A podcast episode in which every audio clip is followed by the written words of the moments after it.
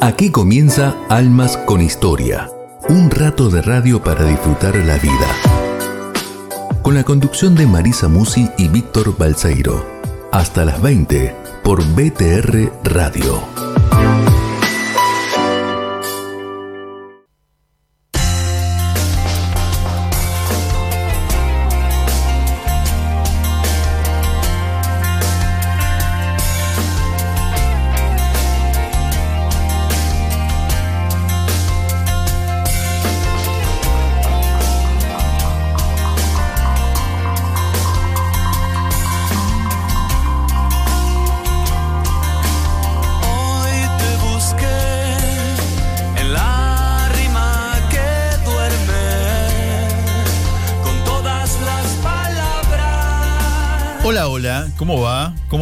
Un minuto pasó de las 6 de la tarde, qué lindo, qué lindo. Saber que nos vamos a quedar hasta las 8 de la noche en este capítulo 94 de Almas con Historia, a través de Radio Grote, la radio de la Federación de los Círculos Católicos de Obreros. La verdad que nos encantan los miércoles cuando nos encontramos aquí en la radio, cuando me encuentro con mi compañera de viaje, cuando sabemos que vos ya estás ahí, escuchando la radio.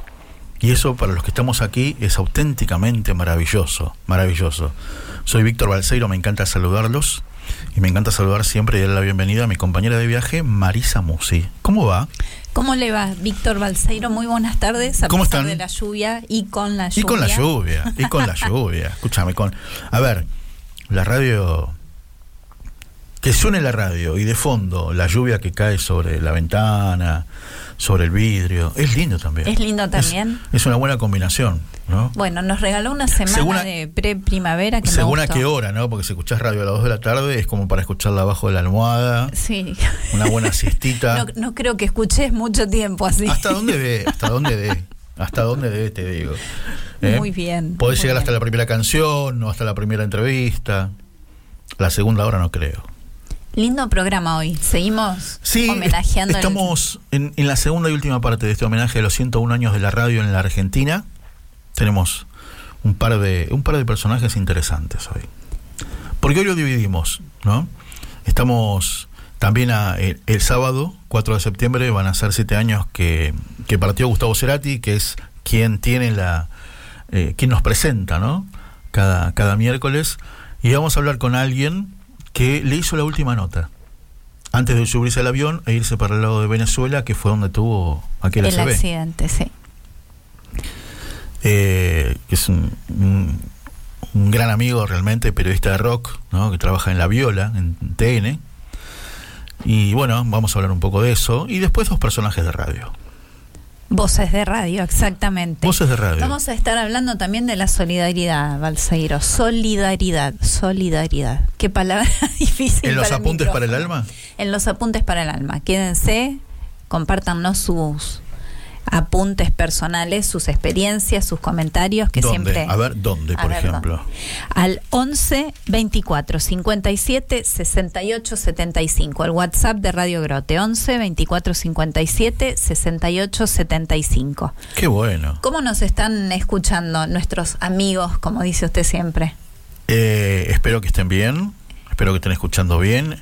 Les deseamos un gran mes de septiembre, hoy es primero de septiembre. Y nos encuentran a través de www.radiogrote.com o en la app, la aplicación de Radio Grote que se puede descargar al teléfono. Qué bueno. Y si nos quieren ver también, si se bancan, si se aguantan vernos. ¿qué tanto hay para ver? No, Ay, no. ay. Chicaneándolo con la camarita en la radio, ¿no? Pero qué cosa, pero qué cosa. Qué cosa.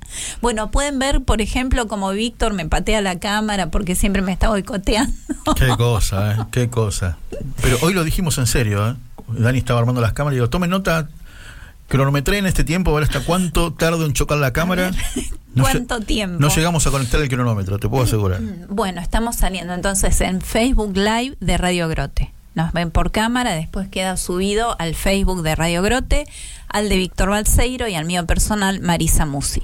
Y está Dani Martín haciendo toda su magia en la operación técnica, incluso ajustando la cámara que Víctor me pateó recién, Pero qué cosa. transmitiendo. Lo que pasa que era como, viste, fútbol de primera, ángulo invertido.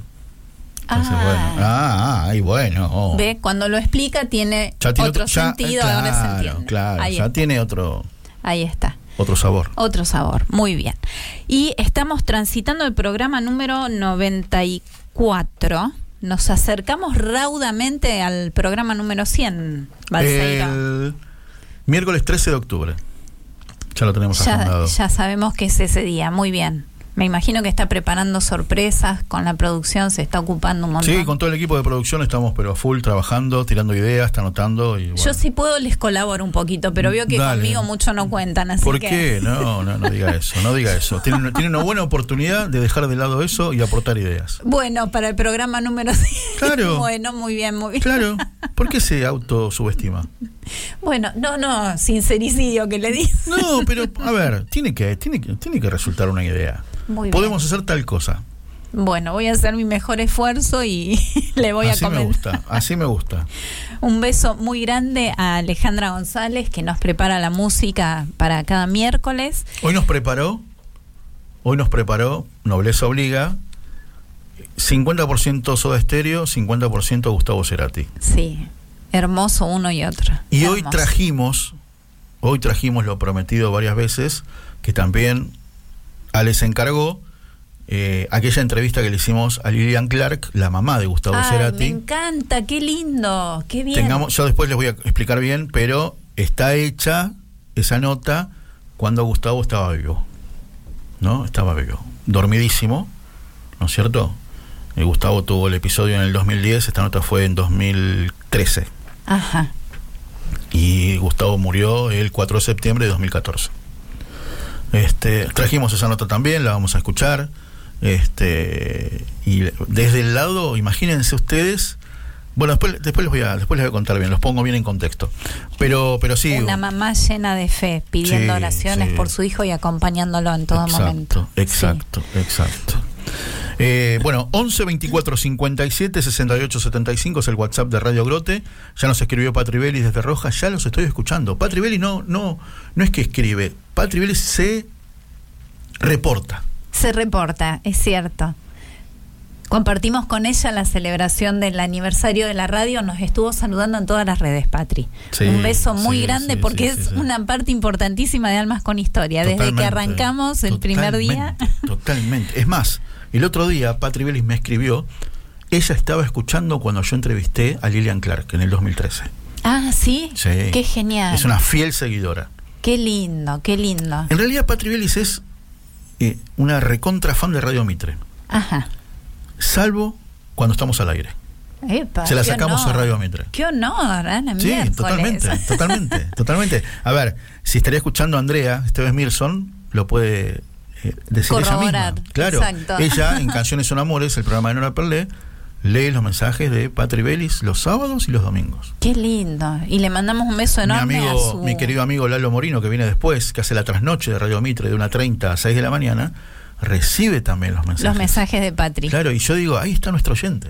Y nosotros le mandamos un beso a su chinita, su hermosa nietita, Sí, que la, vemos en fotos, Claro. cómo va creciendo, Cómo va qué preciosa que es. Cómo va creciendo. Hermosa. Y bueno, un beso a Mabel, a Mariano, a Marta Rosario, a Matías Darrocha y a toda la gente que está escuchando. Un beso muy grande a Tito Garabal, al dire de la radio, que nos permite trabajar con tanta libertad de acción, con tanta comodidad, con tanta calidez. Así que muchas gracias siempre, Tito. Él nos da tres opciones. Dos muy lógicas, A ver. dos muy lógicas, por supuesto, que la radio, ¿no? A ver, es lógico para cualquier católico no hablar mal de Francisco y estar en contra del aborto. Por supuesto, de manual, de, de, de, ¿no? de, Exacto. convivencia para una radio católica. A favor de la Y vida. la de toda tercera vida. siempre es hablar a favor de Independiente. No, de ninguna manera. Yo no, firmé ningún contrato que dijera Oiga, eso. No, oiga, no, ojo no, la letra chica, no. ojo la letra chica. Eh, usted sabe. Eh, Dani, me vas buscando el claro, contrato, revisamos juntos en el corte. Pero tenga cuidado con lo que dice. Usted puede llegar el miércoles que viene a la radio y dice, eh, me cambiaron la combinación, no Tener puedo entrar". cerrado el micrófono, ¿qué pasó? Y que, viene el- que venga el señor de vigilancia y le digo, Marisa Musi, no, no está en la lista de autorizados a entrar en la radio. Epa, ¿qué pasó? Persona non grata. Mm. Apa. Usted no sabe, usted no sabe. Usted, a ver, usted piensa que no sé, ser de River, de Independiente, es algo así, por el fútbol. No, es un estilo de vida. Ser de Boca, Uy, ser de River, mío. ser de Independiente. Esto va a ser interminable. No, no, no, no, no, usted, tiene que- usted tiene que saberlo, usted tiene que saberlo. Ser de boca. En un rato, en un rato, vamos a hablar, A ver. porque dentro del homenaje a la radio están las radios partidarias. ¿Partidarias de partido político, me dice? No, no, no, no, no. A ver, A ver. yo le conté una vez, le conté una vez que yo cuando era chico, cómo empezó mi, mi, mi, mi enamoramiento con la radio, desde muy chico. Pero a medida que iba creciendo, por ejemplo, yo llegaba de trabajar, yo tenía 15 años, y llegaba de trabajar 18.30. Tomaba la leche rápido, porque a las 19 empezaba competencia en Radio Continental el programa de Víctor Hugo, que iba de 19 a 21. Y me sentaba en un banquito con la radio al lado.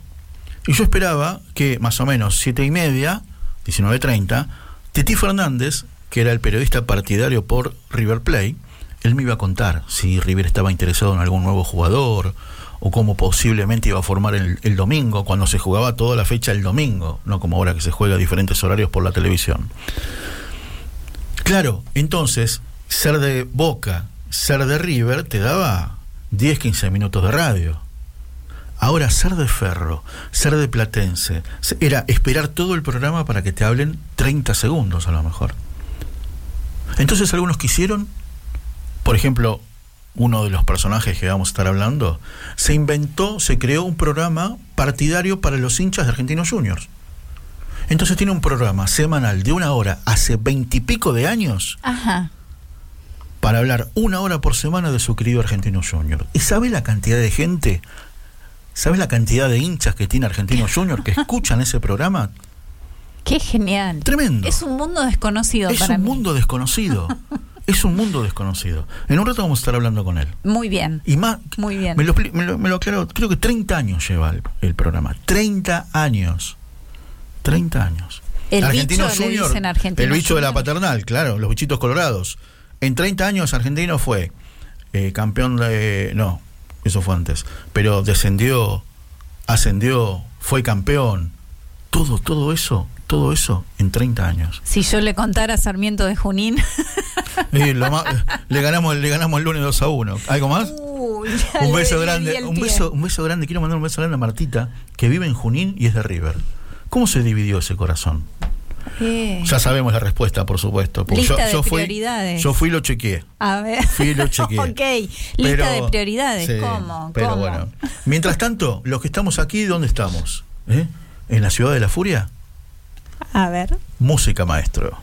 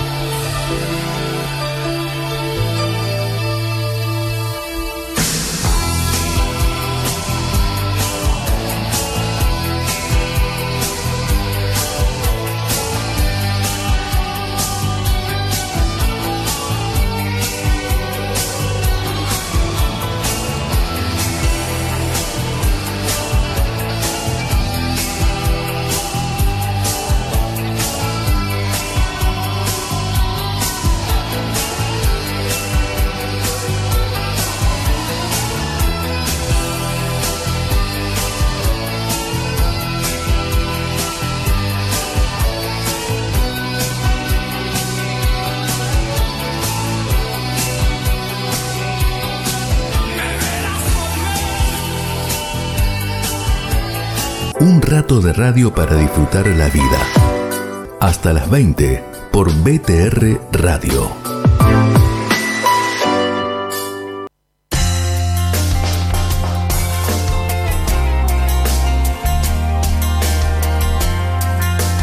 Hace un minuto se hablaba del equipo de producción, ¿no es cierto? Sí, señor. Y esto está buenísimo, porque ya el equipo de producción actuó y ya me mandó. Escuchen este audio hablando de los, los programas partidarios, lo que significa ser de River, ser de Boca, ¿no es cierto? En una película está. A ver si lo recuerdan. Es una pasión. ¿Te das cuenta, Benjamín? El tipo puede cambiar de todo. De cara, de casa, de familia, de novia, de religión, de Dios. Pero hay una cosa que no puede cambiar, Benjamín. No puede cambiar de pasión. Clarísimo, clarísimo. No Patribelis lo dice un hincha de Racing, que es Guillermo Franchella. El secreto de sus ojos. Exactamente, exactamente. Impresionante escena. Impresionante. Claro, claro. La película en sí es impresionante. Sí, las escenas, las escenas que eligieron ahí en la cancha de Huracán también es tremenda. En fin, tremenda película. Pero es así. Se, se puede cambiar de todo. ¿Eh? Pero, pero realmente. Ahora nos vamos a estar comunicando en un ratito con Carlos Yogna Prat, Cuchi, para los amigos. No, lo voy, no se lo voy a, a hacer decir al aire, pero vos sabés que Cuchi es pariente lejano de Juan 23. Ah, sí. Del Papa Juan Del 23. Papa Juan. 23. El Papa bueno, ¿viste? El Papa bueno. Sí, señor. Qué lindo. Su abuela, italiana, ¿no? Que bueno, ya, ya no vive, era familiar. Familiar. Entonces, bueno, por ende. No, tremendo cuando me lo contó. Qué grande. Tremendo cuando me dijo, ¿sabes que yo soy familiar de Juan 23? ¿Qué? Bueno, yo le voy a decir demasiado apunte y nota tomada para terminar debiendo cosas. No, no debemos. No debemos. Yo no, no, no, no debemos. No, no. Porque, claro, porque el programa ¿Usted está convence bueno. así a sus acreedores, Banseiro? no, no, no, no hay problema, no tengo acreedores. Gracias a Dios no tengo acreedores. No, tengo No acreedores. debemos, no debemos. No, Muestra no. las manos. Bueno. Pero a ver, siempre está bueno saludar en el medio. Ah, bueno, muy bien. Muy No bien. esperar siempre, o sea, no ser esquemáticos. O sea, en el primer bloque tengo que saludar a las radios amigas. No, porque las radios no se van. las radios siguen escuchando. Entonces está buenísimo ir y saludar a nuestros queridos amigos patagónicos de Radio Magna, 97.9, ¿no? Con Marina Pérez Botel, que como dice Tito Graval, el gran trabajo que está haciendo y te bancamos en todo lo que te está pasando, ¿eh? porque este, hay cosas oscuras que están sucediendo y le quieren sacar la frecuencia. Dios mío, Dios Para mío. dársela a otro, por, ¿no? por acomodo, por ventaja, por amiguismo político, por, por cosas oscuras, por cosas oscuras. ¿Hasta Entonces- cuándo la, la Argentina del ventajero? Por favor. En este momento nos ponemos la camiseta de Radio Magna, ¿no? Para, para decirles que, que sigan, que sigas luchando, Marina. Claro que sí, ¿eh? que contar la, con todo que nuestro la verdad, apoyo. que la verdad siempre triunfa, siempre, siempre. Y bueno, por supuesto, nuestro querido Luis Sosa, director de BTR Radio. ¿eh? Un beso muy grande, Luis, Sí, también. sí, sí. ¿Sabes qué pensaba? Me quedé en esto que compartís de Radio Magna. La semana pasada entrevistamos A Santiago Ponlecica. que contó el- Exactamente. Con la radio Exactamente. Qué increíble, Y repetir la historia una y otra 20 vez. años después. Y porque como está en Comodoro Rivadavia, no- acá en Capital no te vas a enterar nunca. ¿No es cierto? Porque si Almas con Historia y Enclave Grote no se repetirían o no se retransmitirían en Radio Magna, nunca te enterarías. ¿Sabes las radios que debe haber con eso? Qué tristeza, por Y favor. es una, es- qué, qué es una radio esto, católica, ¿eh? ¿eh? es una radio católica Radio Magna, que, que hace las cosas Bien, ordenadas, prolijas, Exacto, limpias, exacto. legales. Entonces, ¿cómo tienes que hacer las cosas para que te vaya bien? ¿Qué es un doble mensaje? Qué tristeza me da ¿Qué todo pongo? ¿La otra mejilla y toma las licencias o la lucho? ¿Eh? Así que, así que bueno. Eh, tenemos, tenemos un lindo programa. Tenemos un lindo programa. Han pasado 23 minutos de las 6 de la tarde. Ya nos vamos a estar comunicando con, con nuestro primer invitado. eh, para hablar de, de- de Gustavo Cerati. De Cerati, Sobre todo porque él le hizo, él le hizo la, la, el último, la última entrevista. Este, Cuando Ah, estaba a punto de viajar. Sí, y eh, cuando recién había salido el último disco de él que se llamó Fuerza, Natural. ¿no? Fuerza natural. Este, y él nos contaba, y él, él contaba, mejor dicho, a la Viola, el programa de TN, eh, todo lo que él quería lograr con eso. Y todo lo que él, todo lo que él quería lograr y todo lo que él buscaba, porque él le encantaba. Viste, Gustavo Cerati, para mi humilde opinión, además de un gran músico, un gran talento, un tipo muy inteligente. Muy sí, inteligente. claro que sí. Entonces él quería siempre buscar opciones nuevas. Y eh, este, así que, así que bueno, espectacular, espectacular. Explorar las tecnologías, todo lo, lo que venía como más moderno también. Seguro, seguro. Ahí está, ahí está avisando que está en una llamada, así que, así que ahora me avisa y, y lo llamamos. Esto es, esto es Radio Verdad. Esto, sí, esto es Radio Verdad, muy bien. Bueno, mientras tanto, eh, no se olviden que en un ratito estamos con los apuntes para el alma hablando de la solidaridad. En la segunda hora, ¿qué tenemos? Además del periodista partidario, vamos a hablar con Horacio Embom. Ajá. Un gran, un gran periodista, un gran talento de radio. eh, sobre estos 101 años de la radio. ¿Eh? Eso va a estar bueno. Eso va a estar bueno también. Así que bueno, ahí me está haciendo seña. Ya está, ya está Cuchi para, para llamarlo. Y para hablar de, de, de Gustavo. Que forma parte de Almas con Historia porque es nuestra carta de presentación de cada miércoles. Durante algún tiempo, ¿te acuerdas? Hicimos un- como una remake de, de- Sí, el tema puente remixado, no sé cómo se llama Sí, eso. sí, como otra Estaba versión. muy bonito. Sí, ah, reversionado, creo que es esa la palabra. Pero igual yo me quedo con el original. Gustos son gustos, yo Obviamente. elijo. Obviamente, obviamente. Me obviamente. encanta. El puente que es leitmotiv del programa, sí, señor. Bueno, vamos a, a saludarlo, nuestro querido amigo Carlos Yona Prat, ¿eh? es integrante del equipo de La Viola, ¿no? junto al bebé Contempomi allí en, en TN los sábados a la noche. Querido Cuchi, un abrazo grande desde la radio. Aquí Marisa y Víctor, ¿cómo estás? Hola, ¿qué tal? Muy buenas tardes. ¿Cómo andas? ¿Bien? ¿Cómo andan? ¿Bien? Todo bien. Muy bien. Qué bueno, qué bueno, querido Cuchi. A ver, Suerte. Este, hoy te, hoy te escuchábamos en TN a la mañana, también hablando de Gustavo. Y, y qué bueno, Sí. a- ver, no sé si que es un mérito o que decir, yo fui el último que le hizo una nota a Gustavo cuando recién salió Fuerza Natural hace 11 años o 12, y después de ahí se fue para Ah. Venezuela, ¿no? Eh, sí, claro, eh, porque fue en el, la nota fue en septiembre de, sí, fines de agosto de 2009. Mira. Eh, fue en su estudio, Sí. ahí en, en unísono. Eh, recuerdo que fue, eh, ahí vos lo nombrabas en la intro con Bebe. Sí. Eh, Él hizo la nota con para, o sea, pa- para Telenoche, ¿no? Para, para los noticieros. Nosotros estábamos con la experiencia de los blogs, eh, algo que, ahora medios de a poquitos fueron, fueron mutando, quedan, quedan varios por suerte. Y teníamos, eh, bueno, la página web de TN que, que estaba dando sus, sus primeros pasos.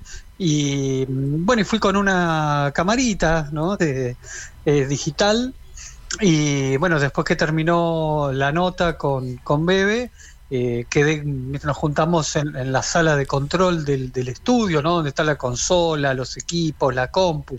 Sería como la cocina Claro. eh, para un estudio. Y bueno, ahí tuvimos la posibilidad de charlar. Eh, bueno, gran parte de, de ese material está, ¿viste? Obviamente Sí, está sí, este sí. San YouTube, ¿no? Que nos permite tener la memoria fresca. Eh, bueno, ahí quedó, y a ver, eh, fue, fue Víctor una, una nota más, ¿viste? De, de ir a ser también en este caso de, de una personalidad de la música, por todo lo que representa. Eh, pero bueno, era, vamos a hacerle una nota a Cerati. Claro, Y claro. bueno, después uno nunca, nunca, en mi caso nunca imaginé Mira. Claro. que, que esa nota iba a ser una, una de las últimas. Él calculo que por ahí habrá hecho telefónicas con, con el exterior, ¿no? También por, por la salida de Fuerza Natural. Eh, si no me equivoco, Bebe después en, en febrero hace una nueva nota con él ya en los Estados Unidos en plena gira. Pero bueno, viste, uno en estas fechas, eh, a mí me gusta volver a las notas y, y- y, bueno, y, y percibís algo Sí. completamente especial, distinto, ¿no? Y mm, también, bueno, el sábado se va a cumplir un nuevo aniversario de su muerte y, este, y vos sabés que de, esa nota en particular eh, me quedó algo, algo, algo grabado A ver. que cuando bueno cuando cuando se conoce la noticia de la muerte Sí. eh, el 4 de septiembre Exacto. de 2014 imagínate lo- los que trabajamos eh, especializado en música como pasa en todas las eh, en las ramas que tiene el periodismo pero en la sección de música bueno fueron años eh, desde el 2010 el 15 de mayo que tuvo el, el episodio hasta ese día no de bueno de versiones de fake news no de las redes sociales que empezaban a tener eh, su protagonismo, ¿no? De estar todo el tiempo chequeando la data con, con la gente de prensa. Eh, bueno, ese día trascendió, se confirmó, ¿no? Recuerdo que salió el médico en la clínica, habló, dio los detalles, se confirmó la noticia y claro, vinieron horas de mucho trabajo y, y la verdad que ahí uno toma magnitud de, de la importancia del rock nacional en Latinoamérica, porque eh, me contactaban, viste, o compañeros que me pasaban, me decían, mira, te están llamando de Venezuela, de Colombia, Claro. o viste, entonces tratar de atender a los colegas, ¿no? Y entonces fue un día de mucho, mucho trabajo, adrenalina pura, eh, en mi caso después por ahí subir, salir al aire ¿no? Con, con Nelson Castro, contando un poco ¿no? algunos detalles. Esto en definitiva lo que quiero decir, Marisa y Sergio, es que, eh, de Víctor, que eh, viste, fue, fue mucho, mucho, mucho trabajo, mucha adrenalina, como te decía, y claro, después, en un determinado momento llega el, el descanso, ¿no? De, de- de llegar a casa y, y relajar un poco. Y vos sabés que, mira, esto es lo que me quedó grabado y no quiero redondear más, eh, dar más vueltas, perdón, que em, pongo y estaba Showmatch. Sí, que era bailando por sí, un sueño en esa época. Y vos sabés que en el programa la producción hizo, bueno, como un video en homenaje. Y ahí justo aparece un fragmento de, de la nota que le hice. Y vos sabés que ahí me cayó la ficha, ¿no? Que en una parte eh, él me dice, quiero que la música hable por mí. Y, y viste, como que yo me había olvidado de, ¿Qué de te había ese dicho testimonio. eso? Claro. Claro, y, y como que ese día tomó, Sí. ¿no? La música hoy en día habla por él. Sí, Fue su testamento, Entonces, increíble. Claro. Sí, sí, entonces, viste, fue de agarrar otra vez esa nota te digo, eran como las doce y media de la noche, fue buscarla, viste, tengo un archivo con, con todo el contenido, y volverla a escuchar, digo, ese, eso me lo dijo a mí. Y bueno, y lo busqué y lo encontré. Digo, me lo dijo a mí como periodista, pero ya queda. ¿no? Para, Qué para todos. privilegio, por favor. Y claro, y vos sabés que me, me sorprendió.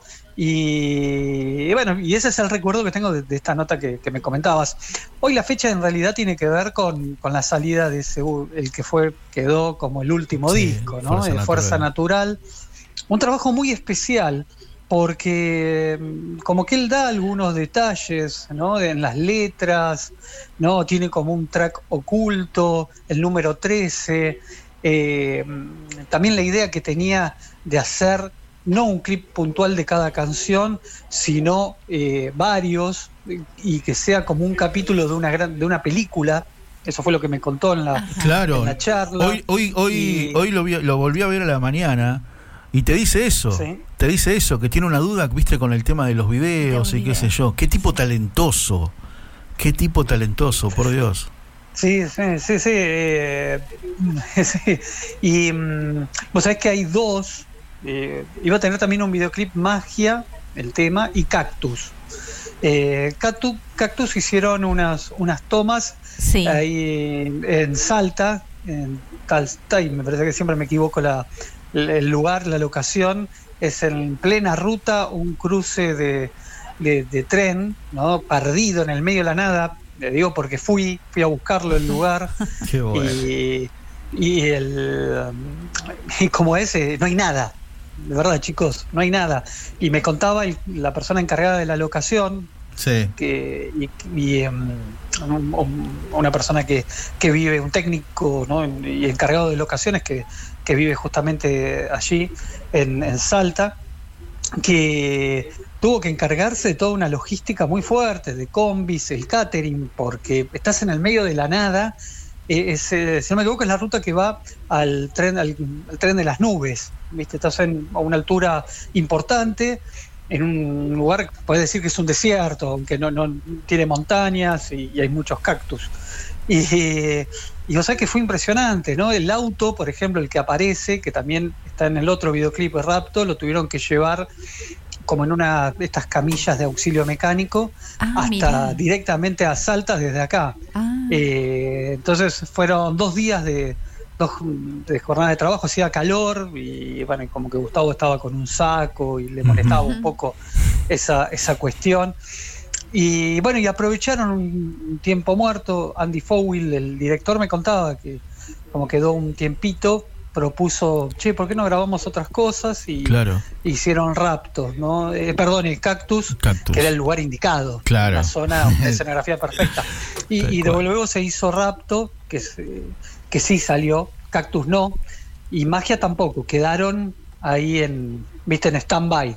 Y otro dato interesante que me contaba el director es que para tomar noción, porque sabemos que Gustavo Cerati, un, un obsesivo, un laburante de su del trabajo, sonido, como sí. dijo Charlie, Sí, sí, sí. claro, un arquitecto, viste, de, de estar con todos los detalles en esa estructura que, que creaba con, con cada acorde, que durante la gira, es más, es más, ese 15 de mayo en el show en Caracas, eh, minutos antes de subir al escenario se conecta vía Skype con, con el director, con Fowell, y empiezan a, a trabajar en, en lo, que, lo que iba a ser el video magia, ¿no? A ver las imágenes, ¿no?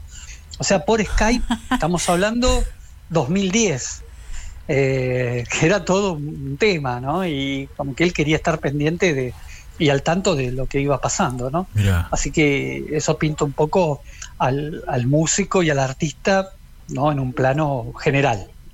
Qué pero bueno. muy importante. Cuchi, vos que estuviste, a ver, compartiste con tantos músicos, ¿no? Desde entonces y ahora, en este tiempo, ¿qué fue lo que más te sorprendió de Gustavo que no viste en otros?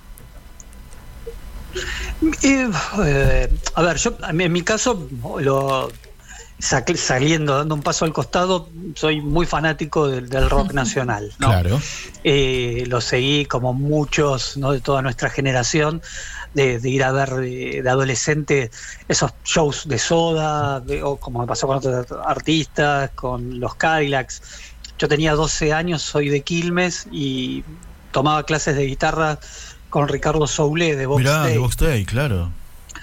Entonces, eh, él me daba su guitarra, o sea, lo, lo viví desde muy chico el rock nacional y tuve la suerte de estar con protagonistas.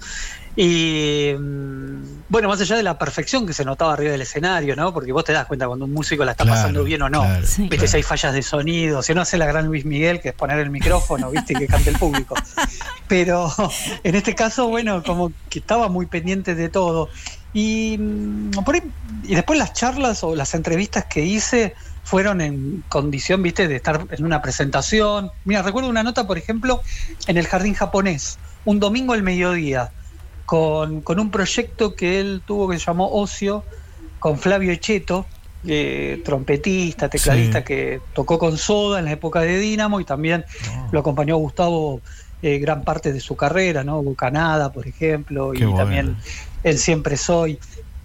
Y me acuerdo que fue una charla eh, un día a la tarde, un domingo, al sol, muy, muy linda. Eh, pero siempre eran en esos, en un ámbito, para llamarlo de una forma laboral, salvo ese, esa última encuentro en el estudio donde después nos quedamos charlando, viste, para decir de una forma off the record, ¿no? Claro, Sí. claro. Hablando que fueron temas más jugosos que lo que quedó registrado. Eh, era por lo que me lo- siempre me contó el entorno, ¿no? De por ahí eh, conocidos que tengo de la parte técnica de, de sonido, que le pedían por ahí un amplificador puntual, valvular, y se lo llevaba al estudio Mirá. eh, y se, que, se lo tenían que dejar porque se quedaba toda la noche probando en un acorde. Mirá ¿Viste vos. cómo sonaba? Bueno, cuentan que, Eh, que uno de los primeros que le prestó equipo sí. fue Richard Coleman, ¿no? ¿O no? El, sí, lo que pasa que no, el Richard estuvo, eh, se postuló, ¿no? Y como que tuvo un casting para Ah, ser el cuarto integrante. Claro. Y a ver, en esa época cuando empieza Soda, ellos estuvieron más de un año ensayando casi todos los días en la sala que era del papá de Charlie Alberti, Ah, Tito Alberti, sí. muy reconocido baterista. Y, y bueno, y en esa época Gustavo sentía que él no podía cantar y tocar a la vez. O tocaba o cantaba. Ah, mira. Eh, eh, le resultaba así medio complicado. Entonces empezaron a probar varios músicos, por ejemplo, algunos que fueron conocidos, Ulises Butrón, sí. eh, Daniel Melero, eh, por ahí también en teclados, y, y Richard Coleman. Y Richard como que fue el último y se les paró y les dijo, miren chicos, ustedes suenan muy bien como trío, así que yo no puedo sumar nada. Y se fue. y se fue. Y vos sabés que hace poco le, le contaba, le preguntaba a Richard, le digo, che, le dijiste no a Soda. Claro. Le digo, ¿cómo, ¿cómo te sentís ahora después de 35 años? Me dice, no, mira, yo también pude hacer mi carrera. Él igual después formó Fricción con, Sí. con Cerati, tiene una carrera también muy destacada. Y me dice, "Mm, fue lo que sentí y no me arrepiento, ¿viste? Son esas decisiones que uno toma y tiene muy en claro. Y sí, por ahí el que le prestó fue eh, Ricardo Mollo. A Ah. Soda le roban Sí. en la época de nada personal los equipos, más o menos por, por ahí.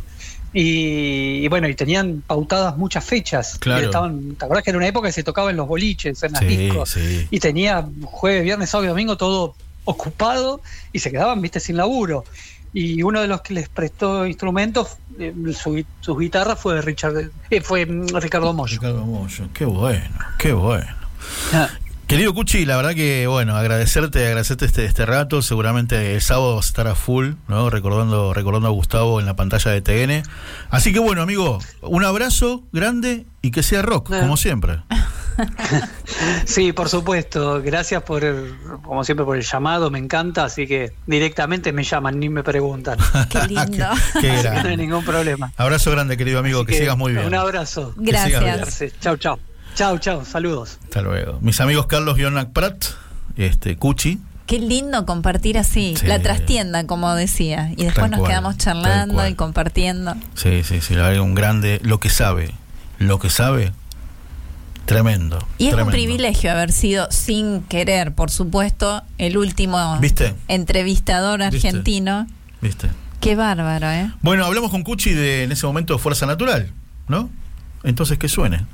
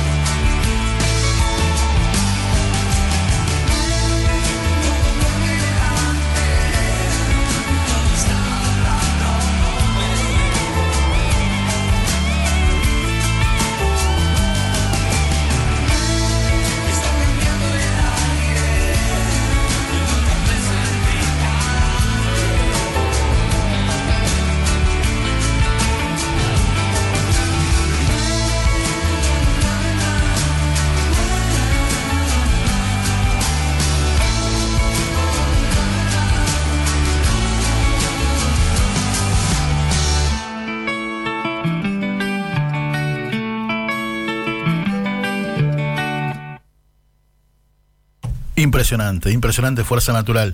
A ver, escuchen esto. Si yo me retirara ahora, me iría contento por fuerza natural, dijo Gustavo. El accidente cerebrovascular que sufrió apenas unos meses después del estreno de este álbum, mayo de 2010, convirtió a Fuerza Natural en el último disco de Gustavo. Y para muchos, en el mejor por la madurez en la que se encontraba Gus y por la calidad de las letras que volcó en sus canciones. Y ese comentario que quedó como premonitorio al final. Totalmente, totalmente. Eh, eh, hoy tenemos, si entra la sexta canción, que pocas veces suele suceder, pero ojalá, ¿Usted dice que hablamos mucho? está Deja Vu, que forma parte de Fuerza Natural también, ¿no es cierto? Así que, así que bueno, pero bueno, eh, eh, para cerrar, para cerrar el capítulo de Gustavo Cerati, eh, les voy a presentar la nota que hice en 2013 a Lilian Clark, un domingo a la mañana. Lilian Clark. Lilian Clark, la mamá de Gustavo Cerati, cuando Gustavo estaba dormido pero estaba vivo. ¿tá? Vamos a hablar de Dios, vamos a hablar de- del rezo, vamos a hablar de muchas cosas lindas. Escuchen a Lilian Clark. Muchacho que canta, siempre decimos esta canción, ¿no? Nos referimos a Gustavo. Y esta semana que ha, se han cumplido cuatro años desde que se durmió. Y tenemos ahí la esperanza que algún día, ¿no? Llegue. Y, la- y estamos en comunicación con Lilian Clark, que es la mamá de Gustavo Cerati. Lilian, buen día, soy Víctor, ¿cómo está? ¿Qué tal, Víctor? ¿Cómo te va? Bien, muy bien, muy bien. Bueno, esta semana ha sido muy especial, ¿no? La verdad que sí, so- muy conmovedora, me cuesta, es impresionante, parecería que se hubiese acrecentado este, ese movimiento de los fans y de toda la gente interesada por la salud de mi hijo. La verdad que es conmovedora y nos ayuda muchísimo porque algo bueno ha hecho este Gustavito para que haya aprendido de esa manera en la gente, ¿no? Y bueno, pero ahí estamos, eh, esperando siempre con la mirada puesta en Dios. Vos sabés que yo soy una persona que, creo muchísimo. Nosotros, eh, Gustavito es cuerpo y alma. ¿eh? El cuerpo se están ocupando muy bien los médicos, siempre lo digo, pero el alma nos tenemos que ocupar nosotros y eso se hace con el amor. Y, y no lo sé, está dando sus frutos, da la impresión, porque son cuatro años y Gustavo está muy entero. Eh, lógicamente el proceso es serio, no es, no es un- una enfermedad liviana, sino muy profunda, pero no va para atrás en cuatro años y eso a nosotros nos alienta para seguir, para seguir con la mirada hacia el cielo. Qué lindo, qué lindo lo que me contás. Indudablemente, Lilian, sos una mujer de una gran fortaleza.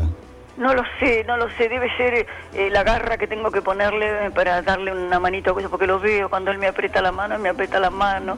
No me y, este, y todo eso yo digo, entonces sí, Gustavito, querés salir, porque él era un tipo tan con tanta voluntad, de tanta cuando tenía que hacer algo era, era increíble la, la fuerza que le ponía, ¿no? En sus creaciones artísticas.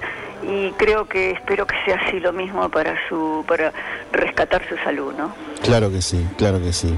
Vos sabés que esta es una radio, una emisora católica del Arzobispo de Buenos Aires, una comunidad de, de oración y rezamos mucho por Qué Gustavo. bueno, no saben cómo, se los agradezco. ¿Saben ustedes que llega? Llega. Claro Porque yo siempre digo cosas que no las sé realmente, pero que las siento, que son eh, ondas electromagnéticas de cientos de miles de personas que me llaman de, de diferentes partes de Argentina y Latinoamérica, que ruegan por él, que hacen cadenas de oraciones.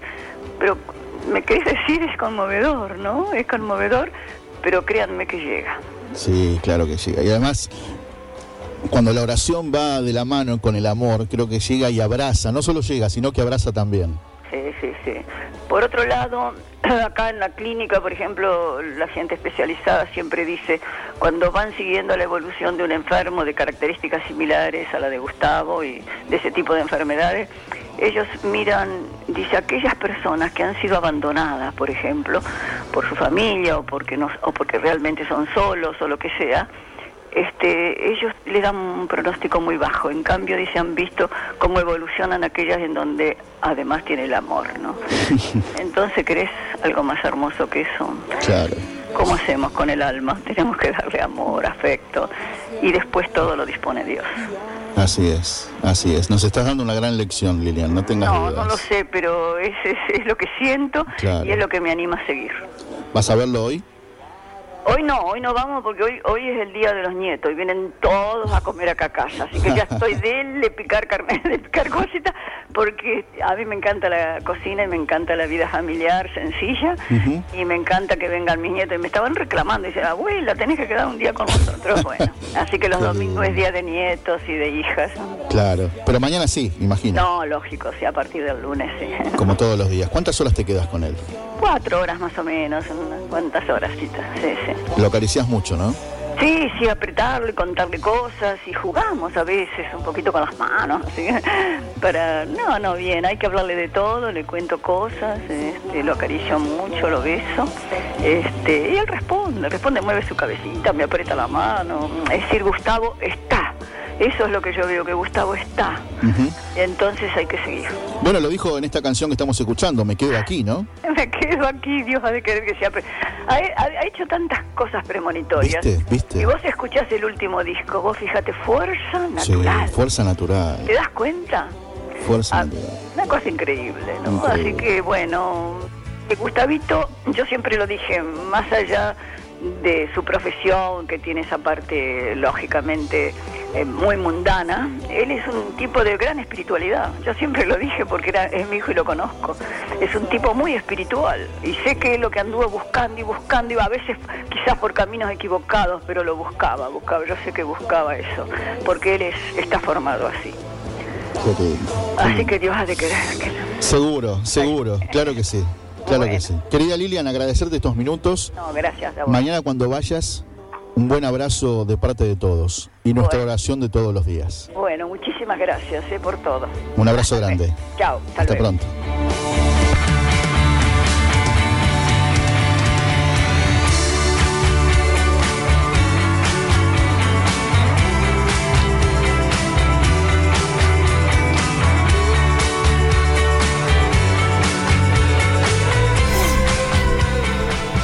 Qué, qué tesoro personal.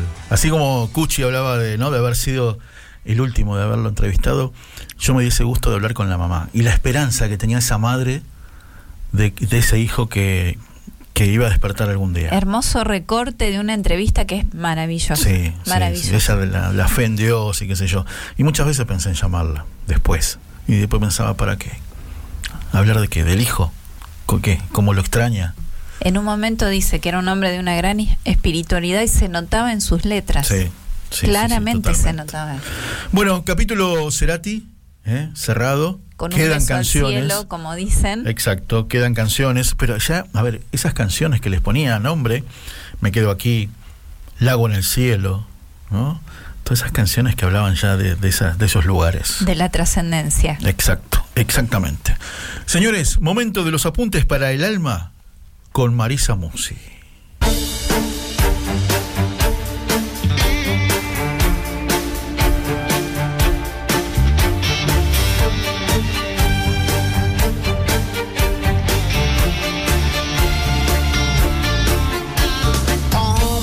Yo me acuerdo, yo me acuerdo que era chico y en la televisión aparece, ¿te acuerdas que no hay más?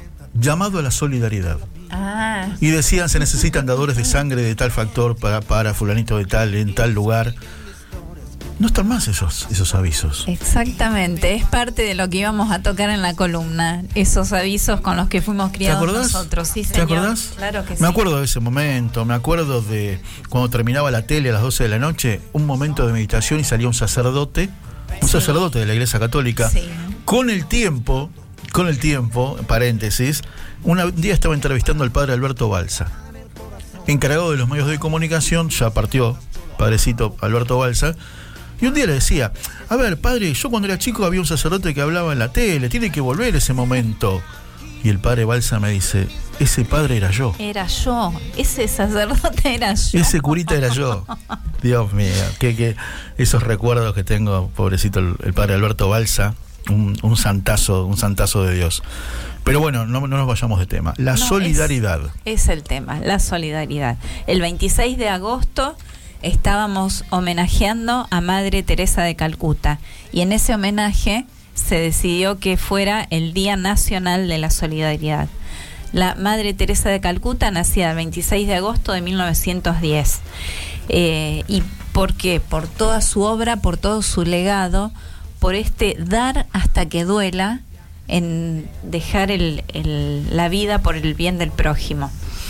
Y en Almas con Historia, esto es uno de los ejes rectores del programa. Habitualmente insertamos alguna entrevista. Desde chiquito nos enseñan esta frase del Evangelio, ¿no? Tuve hambre y me diste de comer. Exacto. Exactamente. Si le preguntaríamos a nuestro columnista Josefino, Doc, tiranos la primera frase, y creo que nos diría esa. Tuve hambre y, y, ah, después nos hablaría una hora sobre ese, sobre ese versículo, ¿no? Muy probable, muy probable, claro que sí.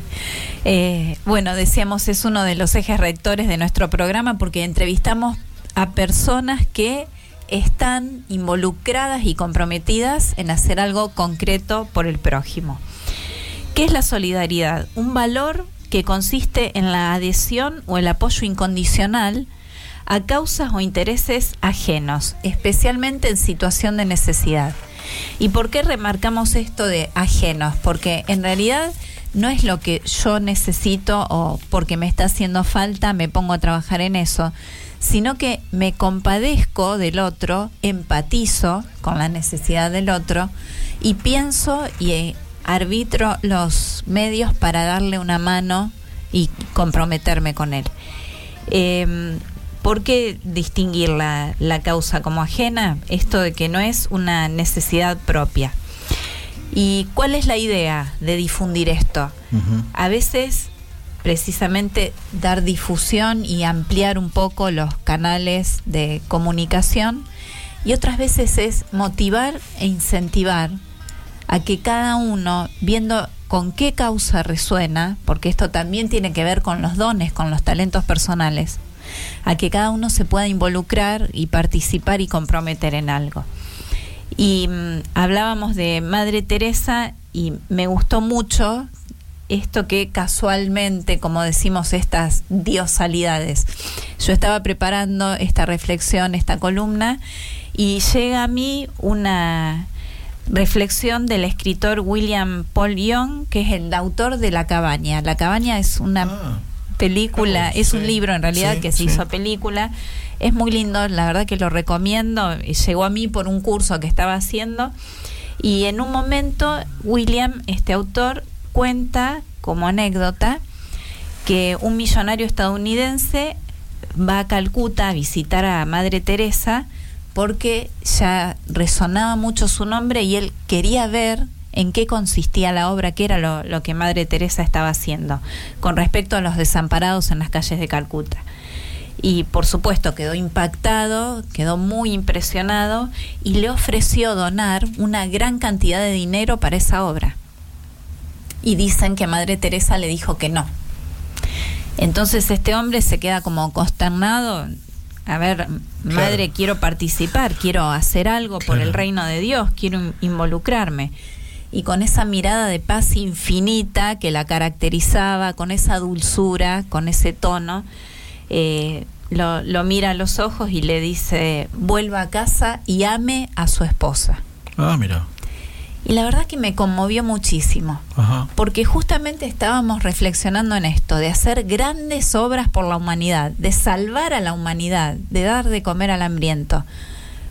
Pero la primera obra, la- el primer gesto empieza en casa. Claro, a veces lo decimos y a veces lo escucho también. La solidaridad empieza por casa. Si yo estoy en un comedor que es sumamente loable y, y admirable, cocinando para gente que está en situación de calle o, o que eh, eh, perdió el trabajo, bueno, en este tiempo ni hablar, o que no puede alimentar a su familia, pero mis propios hijos están en casa esperando que mamá llegue a, a cocinarles. Hay prioridades que hay que establecerlas y tenerlas muy claras y yo creo que esto fue un poco la respuesta de Madre Teresa vaya, vuelva a casa y ame a su esposa.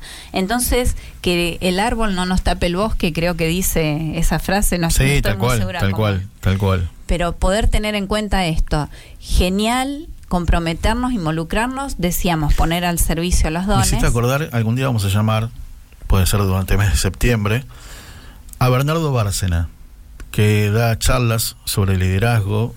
Has leído Trato Hecho, un libro de él, pero él da una charla de liderazgo basado en la vida de la Madre Teresa. Ah, ajá.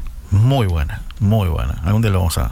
Es muy controvertido porque la frase de dar hasta que duela fue sumamente criticada, lo es hoy por hoy, sumamente criticada, y, y hay que hacer un, una gran abstracción del mundo y de lo que se nos propone para poder entender profundamente sobre todo de quién venía. Dar hasta que duela era de, de esta monjita diminuta físicamente que... Pero dicen diminuta físicamente, pero dicen que tenía un carácter Exacto, un espíritu increíble. increíble. Y, y totalmente con las manos en la masa, porque ella era quien estaba lavando a los enfermos, a los desposeídos. Hablabas de solidaridad y me acuerdo en mayo del año pasado, Mari, que llamamos, cuando todavía nosotros hacíamos radio desde casa, Sí. cuando llamamos a los chicos de Punto Plato. ¿Te acordás? Ah, sí, sí. Por ¿No? ejemplo, Por ejemplo. punto plato. Un plato, plato. caliente al menos en el día, Claro. eh, distribuidos en distintos puntos de la ciudad de Buenos Aires. exactamente, exactamente. Lo sigo viendo, me animaría a decir que en más barrios que los que había Sí, el año bueno, pasado. ahora tenemos una- un cajoncito en la puerta de la parroquia Betania. Sí, lo vi plato. también, cierto, lo vi también. Eh, bueno, entonces decíamos esto de, de empezar por casa, de tener en cuenta, bueno, la- el llamado a la solidaridad. Esto lo habíamos apuntado también, porque cuando éramos chicos, eh, sobre todo los que amamos la radio, nos criamos escuchando esto. Un llamado a la solidaridad podía ser para pedir eh, donantes de sangre, se Sí. necesitan. La, ma- la mayoría era para eso. Era para eso. O dar con el paradero de una ¿Te persona acordás? extraviada. ¿Te acordás? Sí, señora. Eh, Se y- solicita dar con el paradero de Daniel Martín. ya sabemos. sí, señor. sí, ¿Dónde lo podemos encontrar es todo el día? ¿Dónde lo podemos encontrar? Fre- Trabajando Sentado frente a la consola. ¿eh? Genio total. Y eh, entonces es también apelar a este corazón que queremos expandir siempre, bueno. que queremos desarrollar, incluso esta espiritualidad que mencionábamos hace un ratito. Eh, las obras solidarias son la, la forma concreta de poner en práctica este amor al que fuimos llamados. Exacto. Y decíamos eh, esto para cerrar y redondear un poquito. Eh, la energía, la, la capacidad de trabajo, la capacidad de escucha, la predisposición, la atención, eh, es algo que tenemos limitado en cada uno de nosotros. Entonces, aprender a administrarlo Exacto. y hacer foco en lo realmente importante, en lo prioritario y en, en lo que está alineado con nuestra escala de valores. En alguna columna hablamos de coherencia de vida. ¿Te acordás? Bueno, este es un punto concreto para alinear un poquito eso. Muy bien. Bueno, tengo un llamado a la solidaridad. A ver, Si te- conoces a a alguien. Daniel Martín lo encontramos. Si conoces a alguien que pasa hambre, todos los viernes a las 20.30 eh, se entregan viandas calientes en la puerta de la parroquia Betania. Eh, en Avenida Medrano 752, allá en el barrio de Almagro.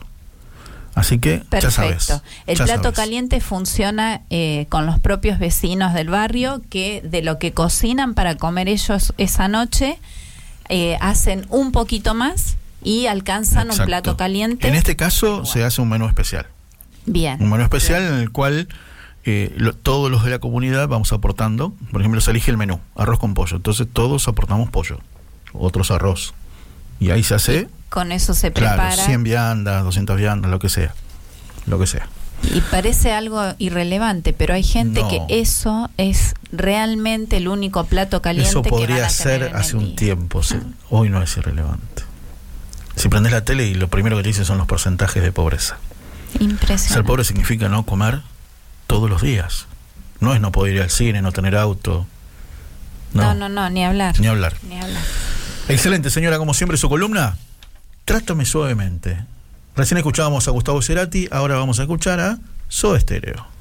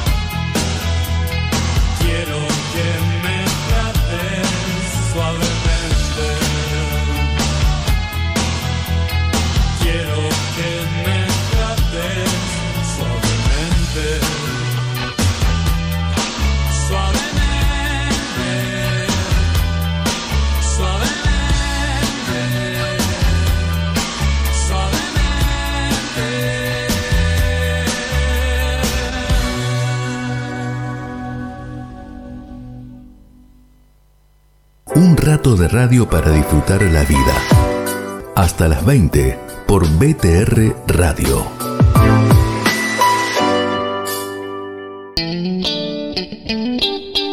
Mandanos un WhatsApp al 11 6526 4027 o buscanos en Facebook y Twitter como BT Radio y sumate a nuestra comunidad de amigos.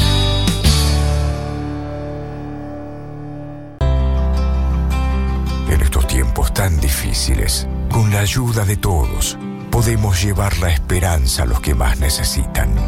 Sábado 18 y domingo 19 de septiembre. Colecta Nacional Más por Menos. Entre todos, renovemos la esperanza. Dona en parroquias, capillas y colegios. Para otras formas de donar, consulta al 011 4394 2065 a colectamáspormenos@sea.org.ar o visita nuestra página www.colectamáspormenos.com.ar. 18 y 19 de septiembre. Colecta Nacional Más por Menos.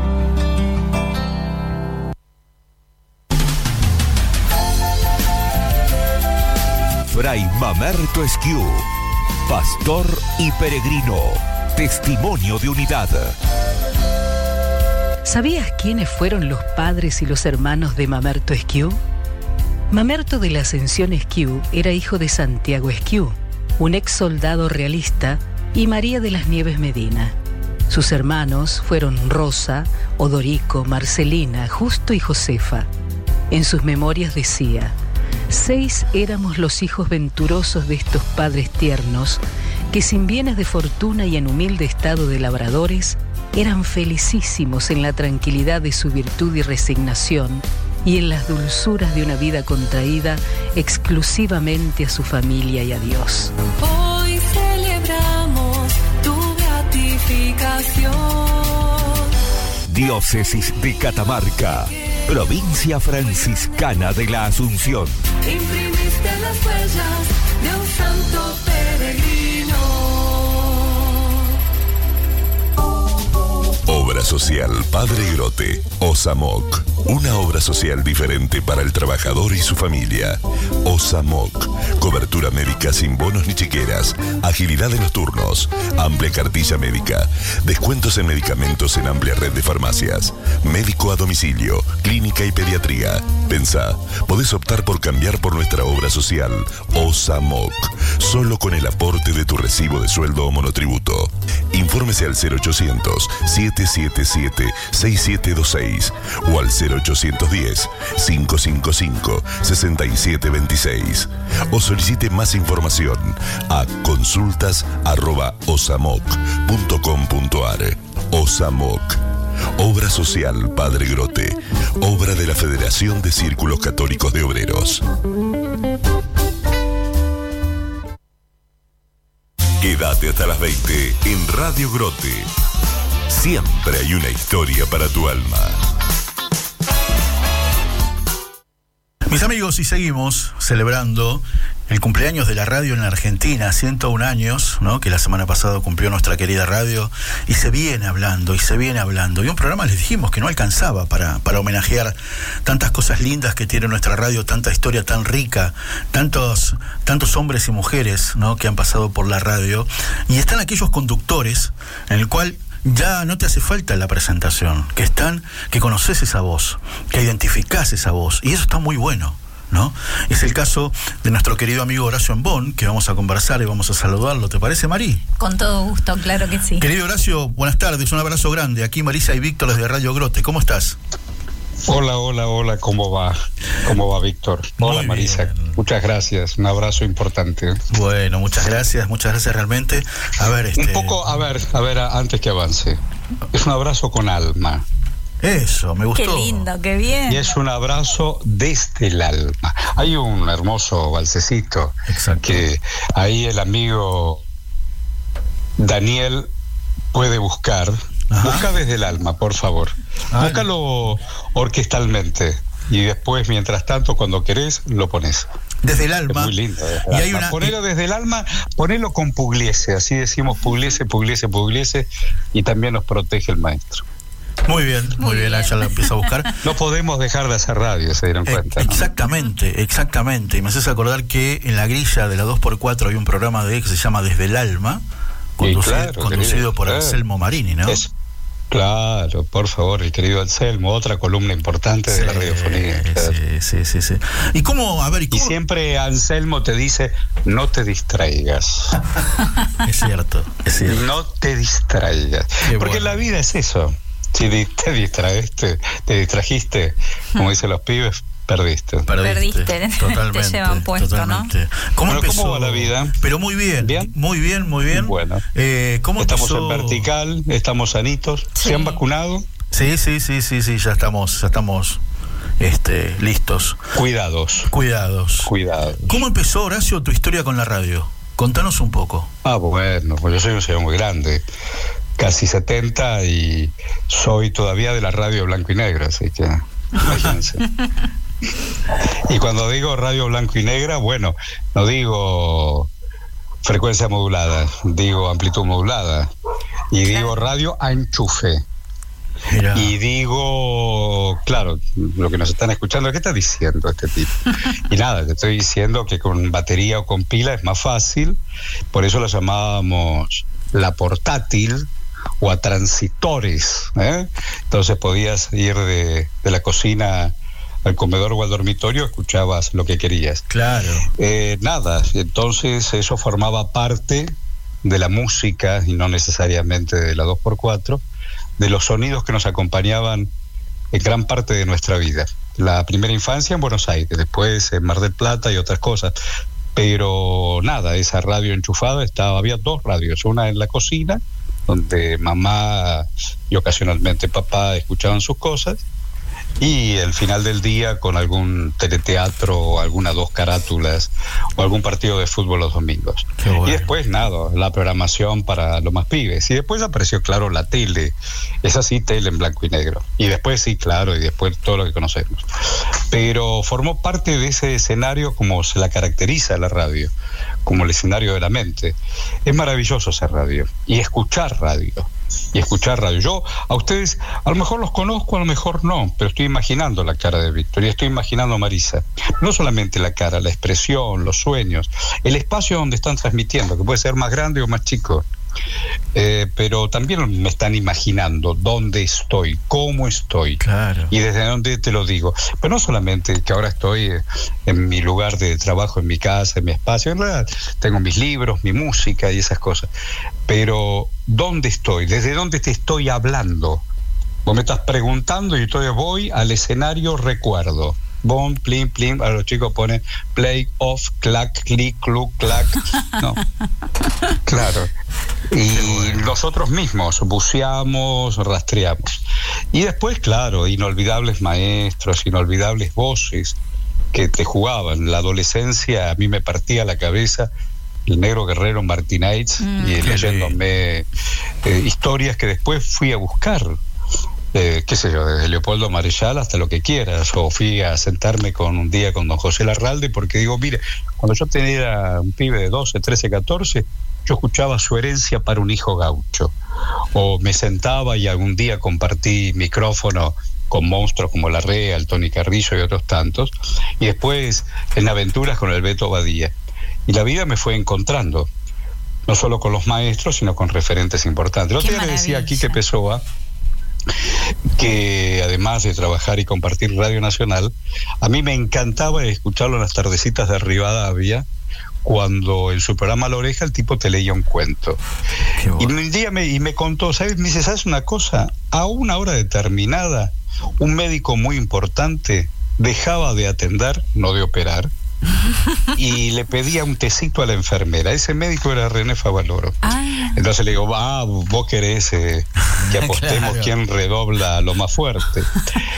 Pero en esto de mirar y contar, eh, también de esto se trata la radio.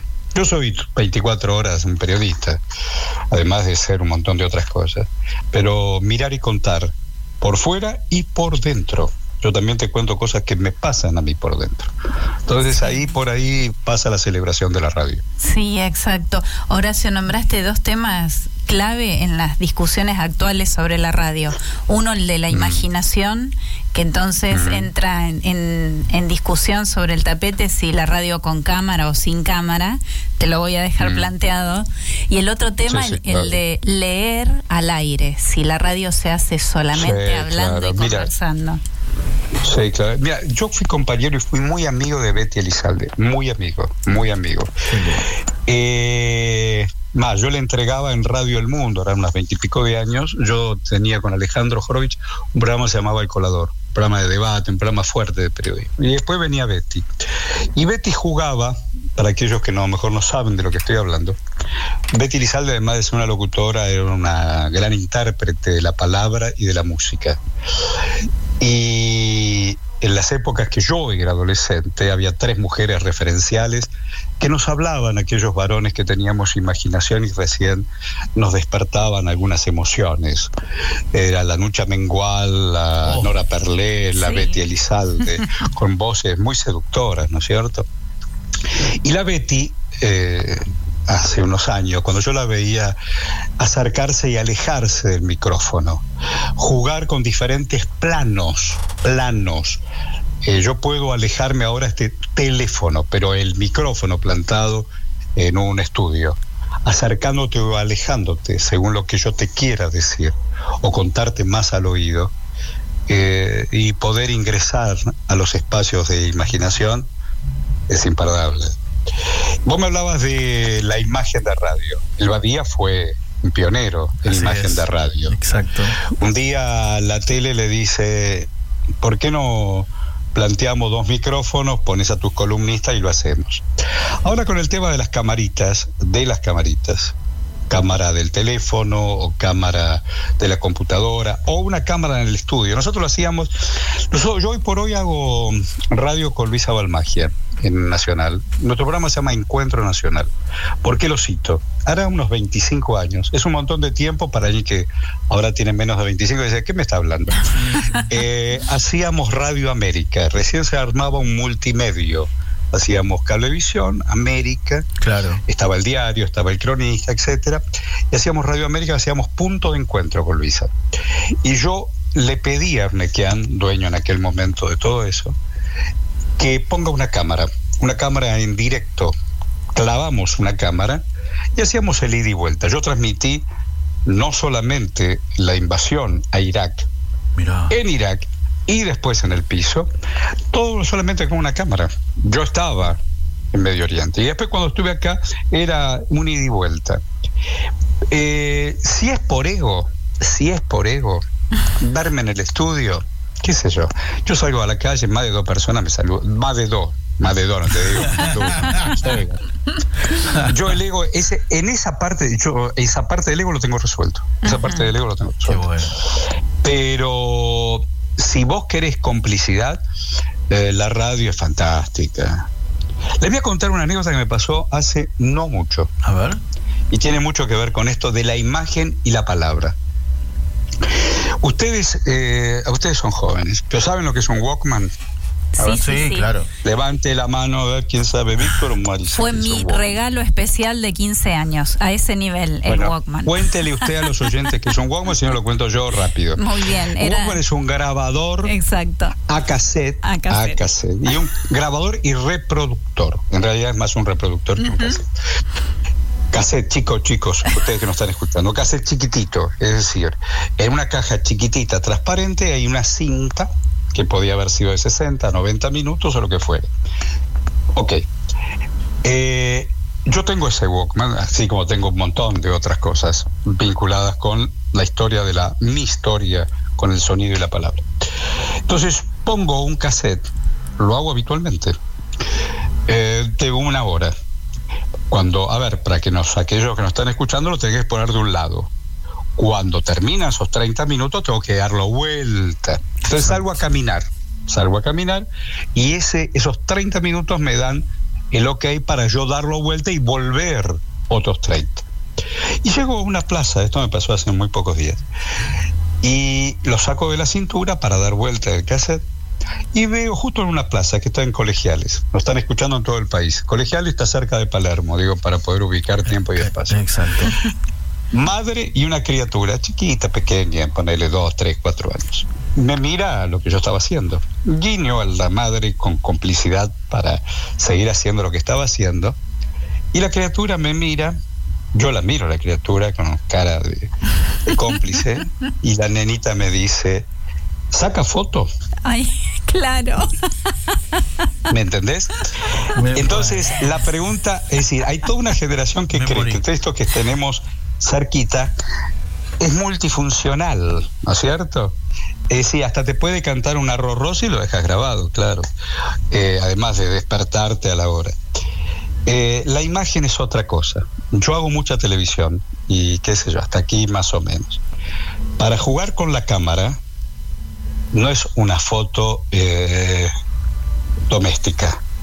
Tenés que decir algo, contar algo, con la mirada, con la palabra, jugar con la cámara. No es hablarle al micrófono y que la cámara del piso te retrate.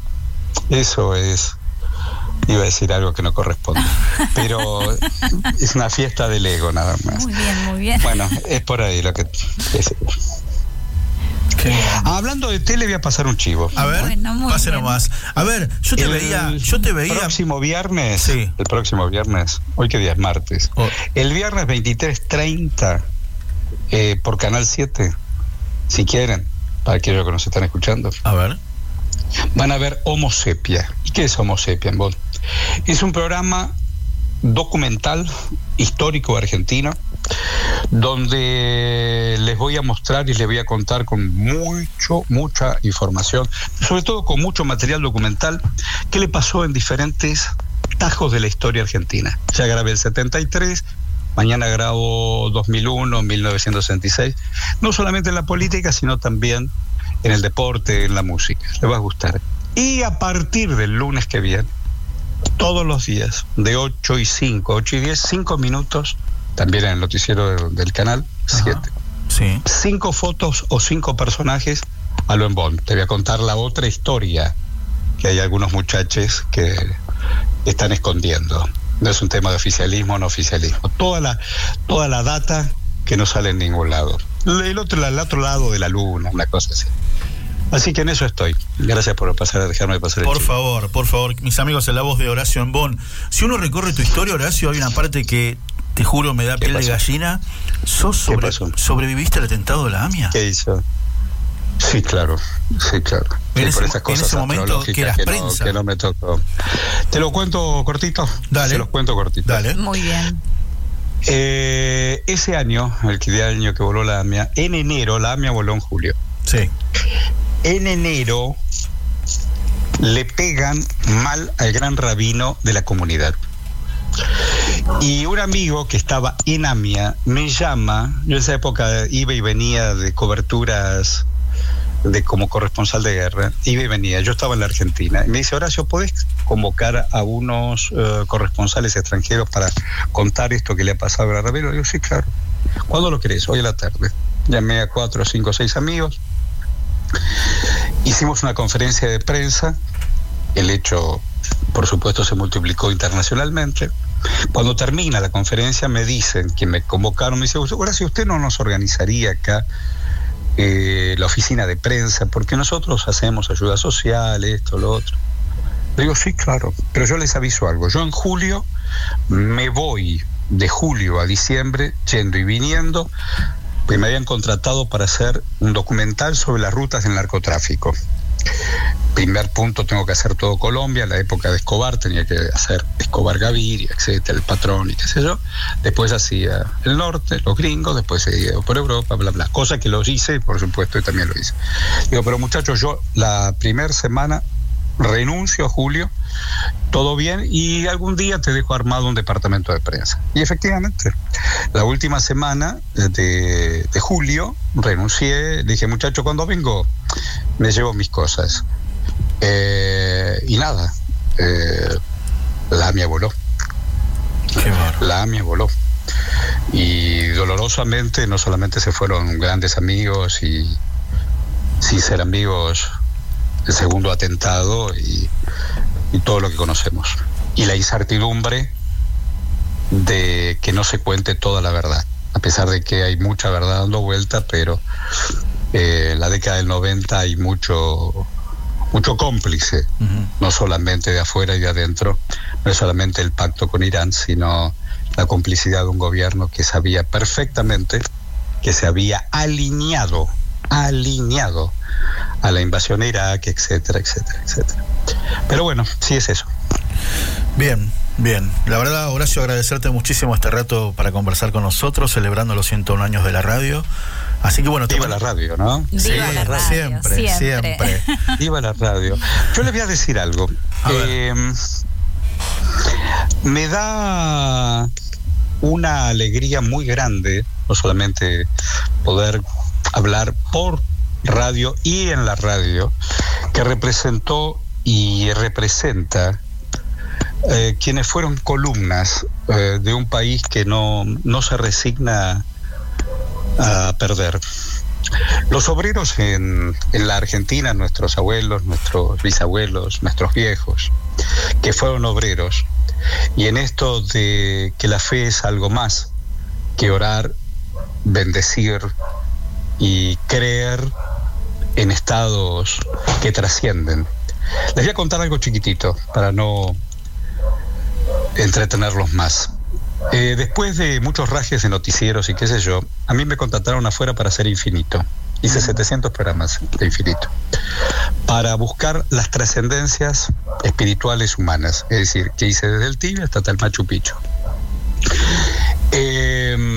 Porque las convicciones religiosas, eh, entendidas en la dimensión infinita del hombre, y que ese hombre que además de trascender en lo espiritual pueda construir con sus manos, por eso el obrero y por eso los católicos, eh, no por casualidad tampoco le dije, sí, muchachos o muchachas, llámenme. Es muy grande eh, toda la construcción de esa radio, de pensarlo, pensarlo. Hice todo un recorrido antes de decirle hola, hola, ¿cómo va Víctor y Marisa? ¿Mm? Muy bueno. Muy bueno, señor, me encantó. Te mandamos un gran abrazo. Gracias. Que sigas chau, muy bien. Chau, Musi. Muchas Buena vida para gracias. ustedes, ¿eh? Hasta Igualmente, Buena vida para gracias. Hasta pronto, mis Chau, amigos. La voz de Horacio Bomb, eh, una voz, una voz de radio. Qué pronunciación, qué, forma de las palabras. ¿viste, viste? A ver, nombró, nombró a alguien muy importante que fue, eh, que fue Betty Elizalde. Me acuerdo, 40 años atrás. A lo mejor, no, Dani no, ni ahí. Pero Dani es joven, es Betty Elizalde. Betty Elizalde, conjunto a Silvio Uberman, estaban en un noticiero a la mañana que se llamaba de 7 a 8 por Canal 9. Y sal- ahí salía Duplex por primera vez en Radio Belgrano. Ah, Entonces yo me levantaba a seis y media porque siete y media pasaba el micro escolar.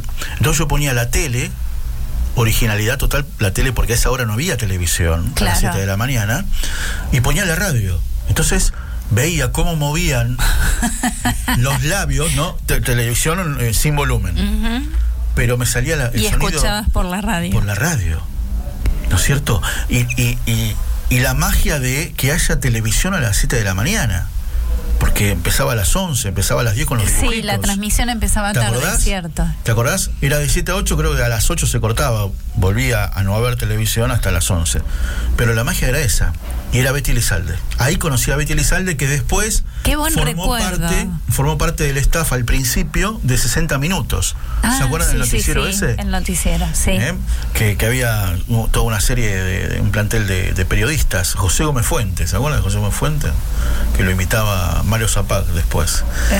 Este, bueno, y al, del equipo original de 60 minutos era Betty Elizalde. Qué buen que- recuerdo el de la simultaneidad, ni que- me acordaba. Sí, de 7 a 8. Muy original el título quizás, pero de 7 a 8, y me acuerdo de la música, por supuesto. Y fue un gran, un gra- un grato momento cuando la semana pasada Fernando Bravo nombró ese momento. Ah. En su programa en Radio Continental, justo en los 101 años en el cumple de la radio, ¿no? Así que un montón de cosas. Cuando hablas con alguien y recuerdan a alguien que vos escuchabas, tra- Exacto. ¿no? Te trae un lindo momento. Mis amigos, música y seguimos en Almas con Historia en la segunda y última parte del festejo de los 101 años de la radio.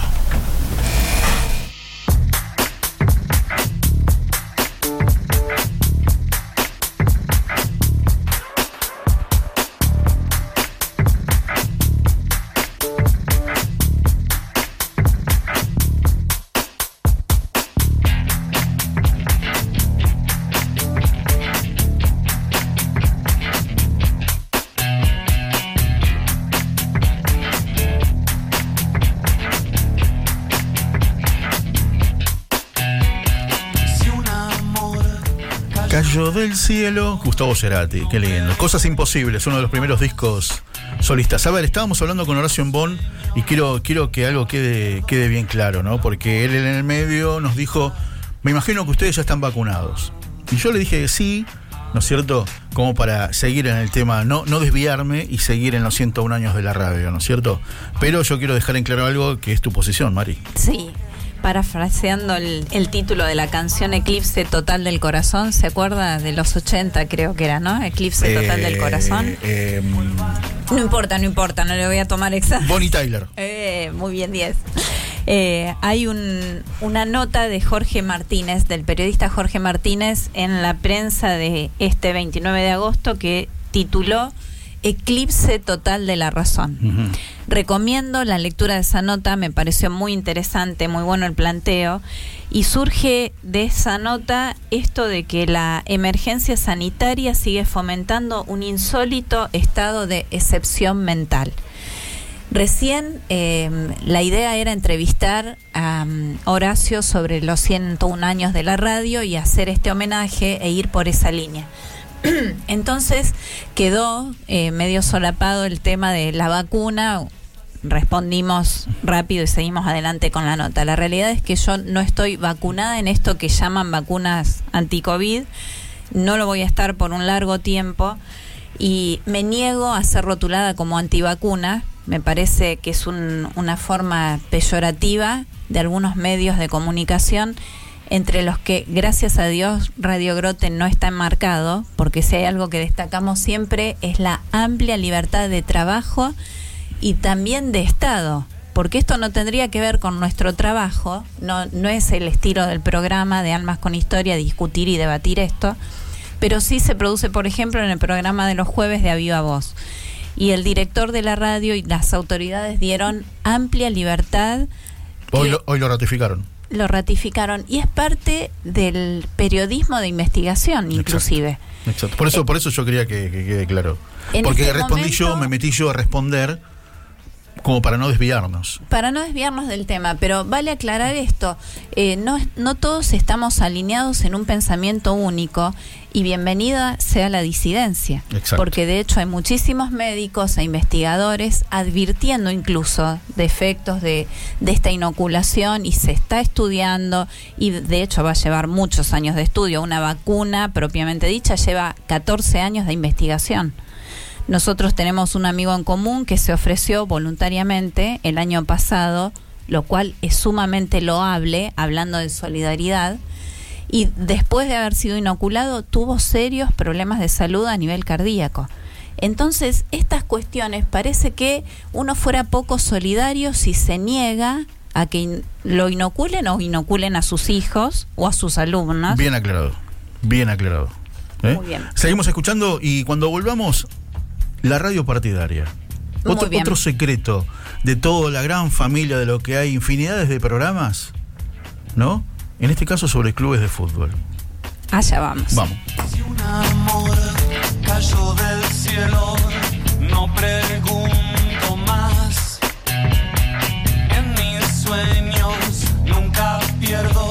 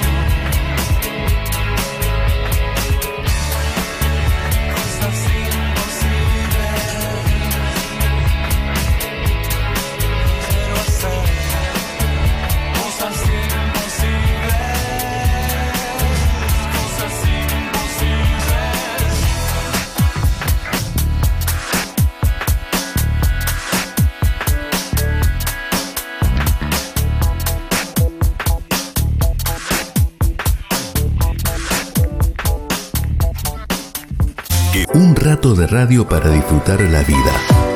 Hasta las 20 por BTR Radio.